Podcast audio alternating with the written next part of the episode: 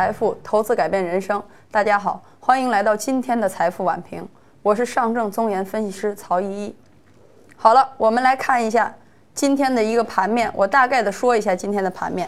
那么今天是一个小幅低开，随后逐渐企稳的这个全天走势震荡企稳的一个状态。那么上证呢报收于三千零三十三点六六点，深证呢报收于。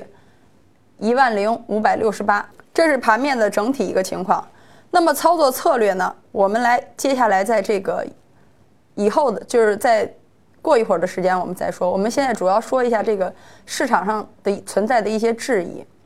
那么近期有很多投资者都反映出这样，我之前就说过，经济数据远没有你想象的那么好。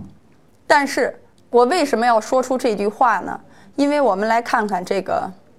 两组数据。那么近期以来呢，有很多投资者都受到这个很多财经媒体评论发表的这个 B D I 干散货指数的这个攀升，就因为它在某种意义上，我来大概讲一下，它是一九八五年一月四日它设立的时候呢，指数基点为一千点。那么我们把这个目光给向这个波罗的海干散指数。那么我们看近期它是一个大幅攀升的这个状态。但是呢，我们看一下，从整体的一个运行态势来说，其实它是一个非常弱势。即使这即使这几天走出了一个反弹，截止到这个收盘的时候呢，它是报了六百三十五点。但是我们看到它的最高点在八千五百一十三点。好了，我大概来说一下这个 B D I 这个指数的一个情况。那么它是它被市场上誉为誉为一个经济。这个领先指标，它带动整个经济有一个指引性质。主要呢，它是以大运运送这个大宗大宗商品的这个运费的这个加权计算而成的。那么我们看，为什么近几日 B D I 指数它是一个向上的过程呢？在这里，它主要受的是 B C I，也就是海甲型指数，因为它海甲型指数它的权重。占到在这个指整个指数里占到了三分之一，也就是受它的带动，那么整体上 B D I 呈现一个上浮上扬的状态。那么我我们看这个海甲型的，它的吨位普遍在船位这个船运这个吨位在八万吨，而且它是以焦煤和焦炭作为这个主要的运输货物。所以，那么我们再看这个定期这个租船这个，我只是提一下，它就是说。干散指数它就是不包括这个定期租船。我们看一下，它是远洋运输企业将配备有操作人员承租给他人。那么这个我提出来一下，这个东西它不在 B D A 干干散指数里面。那么我为什么要说以上这么多因素呢？就是有人说，有近期有评论说，那么作为经济的领先指标，它的一个这个我们看到盘面上斜率也非常大。它的一个急速上扬，是不是意味着大宗商品已经企稳了呢？那么我们再来看近期咱们热炒的一个煤炭，咱们进入这个焦炭的这个来看一看。那么我们明显的看到，从我们从幺六零五进，我们看到了，首先焦炭的这个成这个指数一直在上扬，可是成交量一直呈现一个持续呈现出一个萎缩的状态。那么这说明了什么呢？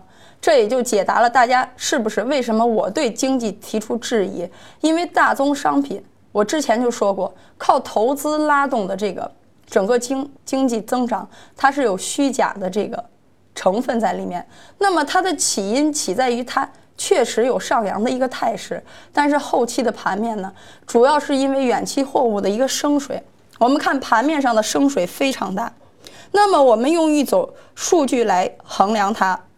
我们来看，从数据上统计，那么上周焦炭这个期货，它受这个资金量、资金扰乱十分明显。也就是我在说的这个，一旦需求给上，它引燃这个市场以后，那么市场一般都是水涨船高。但是具体它真实与否，我们要看现货，因为整个从现在的盘面上，它与现货的升水已经非常高了。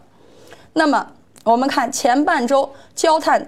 它的一个净多持仓量达到了两万七二点七万手，那么截至上周五呢，它大幅回落到两千手，这也就说明了这是资金拉动的一个局面。那么我们再结合这个整个这个货运指数，我们再看一则评论，它也是市场上很火的声音。在之前的点评，我就曾经说过一句话，我说多哈会议现在逐渐演变成一场闹剧。为什么？因为其实市场原油的这个供应量，它已经它即使动产或者不动产，它已经不能影响到市场的均衡。那么我把这个消息专门记点出来，就是告诉大家，多哈会议之前我提到的，它的动产的这个协议不成概率是非常大的。那么我们再看这则消息，我们看随着原油的供应和亚洲的这个需求，那么整个这个双双。港口的吞吐力带来了巨大的挑战，那么无法到港的油轮引发了全球最大的交通拥堵。我们看，在海上的拥堵达到了四十公里。近期的一个数据显示，有五五十艘这个油轮在新加坡这个附近等待这个燃料的补给和保养的维修卸货等。那么我们看，这不仅是中中东和亚洲之外，我们看到美国也同样如此。我们看看美国，我们看看美国的这个这个数，存油空间不够这用这个问题，已经从库欣曼延至墨西哥港湾。截至二月十九日，墨墨西哥港湾区库存水平接近了七千五百万桶，距离去年十月触及的历史新高仅剩七十四三点九万桶。那么它的设备利用率达到了百分之六十二。那么从这则消息，我们已经看出了。库存的一个高企，也就意味着多哈会再次印证了我之前说的多哈会议多半是以失败告终的一个态势。那么我为什么要把这两则消息拿来再点评呢？我们看到最重要的一条，按照每天邮轮费用五万元的计算，他们每天耗费的总费用高达了六百二十五万元。那我们我们也看到邮轮。运价指数 BDTI 也是呈现一个上扬的状态，那么所以市场就市场之前提出的，那么这个问题我我觉得大家应该有一个很清晰的思路。那么 BDI 指数的这个提升，它跟盘面的升贴水有也有很大的一个关系了。那么它是在期货里的一个运用。我在这里再说一下，还有一条政委的消息是什么？中国出口集装箱运价指数。创有记录以来的新低，截至二零一六年四月十五号，它报收于六百三十六点一四点。那么我们看它这个中国港口的集装货物运输价格变动，它是一个程和程度，它是一个相对数。所以我们在听到市场上一些热炒的声音的时候，我们应该冷静地回头看一看市场的数据是否真如需求而改变。这也就是说，我之前一直。再说，经济没有你想象的那么好。好了，我们再回到盘面，我们看一下上证综指。那么在周五的时候，我给出了，我说在两点半附近以后入场。早盘我也提过，我没有考虑到，可能忽略了这个股指交割日后一天空方的这个这个打压的力度可能会非常大。那么从盘面上来讲，这是一个非常弱势的。在之前的盘面我也点评过。中期的行情不一定是持持续上涨，那么它大幅回落也是在上扬，也是一个中期行情。所以，我再说一条，因为逐渐来说，我们再再把这个引向到国债，因为今天早上我既然提到了国债，那么我在这里再回过头来给他说，给大家说一下，我们看到国债，我说过国债期货和股指在某种意义上呈现负相关。如果在经济数据呈现正位，一个正位。大家注意，这个政委不是国家的这个政委啊，是证明的证和伪造的伪，它是一个逐渐正伪的情况下，那国债期货会短期之内上扬，那它对股它对资金影响是一个分流，那么整个债券市场会对股市引引起一个资金分流。那么我为什么说它逐渐要证明它的这个虚假性呢？因为在今天在早盘的时候就有一则消息说了。我们都忽略了一个事实，那就是二零一六年它这个 GDP 的这个环比增速它是百分之一点一，而市场预期达之前的预期是百分之一点五。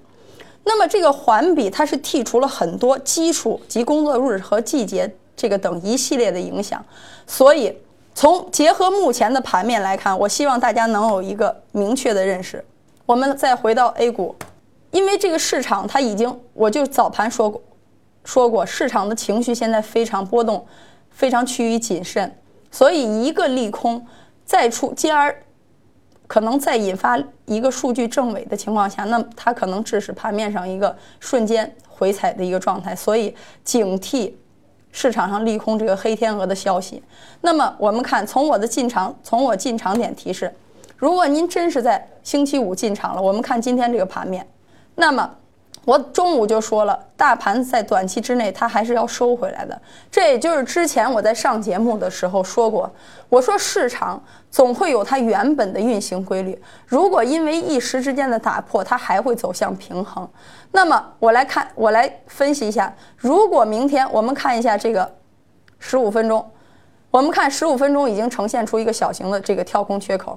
那么如果明天大盘打到这儿不能及时回补缺口的话，大家可能会猜测了，哎，它是不是一个又是一个倒型反转呢？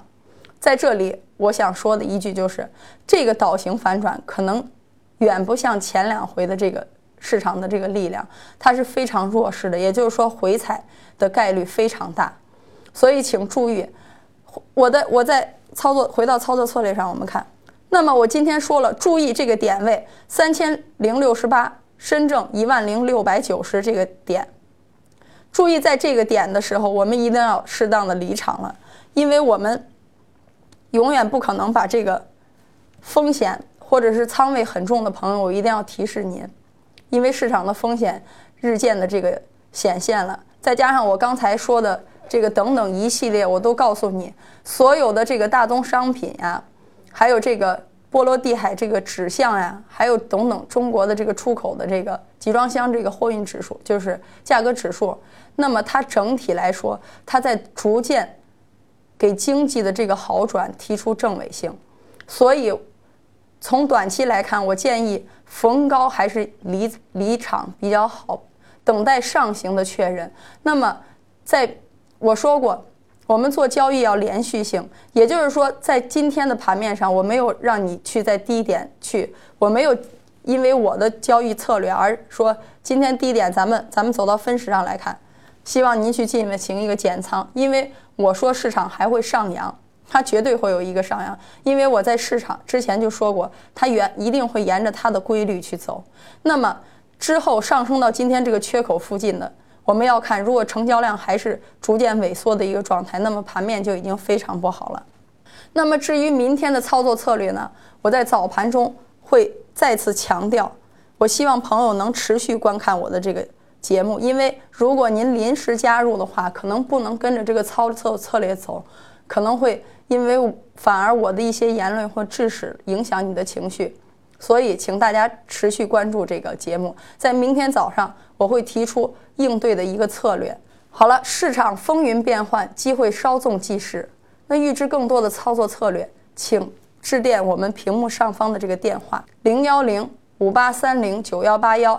我再次重复一遍：零幺零五八三零九幺八幺。谢谢观看。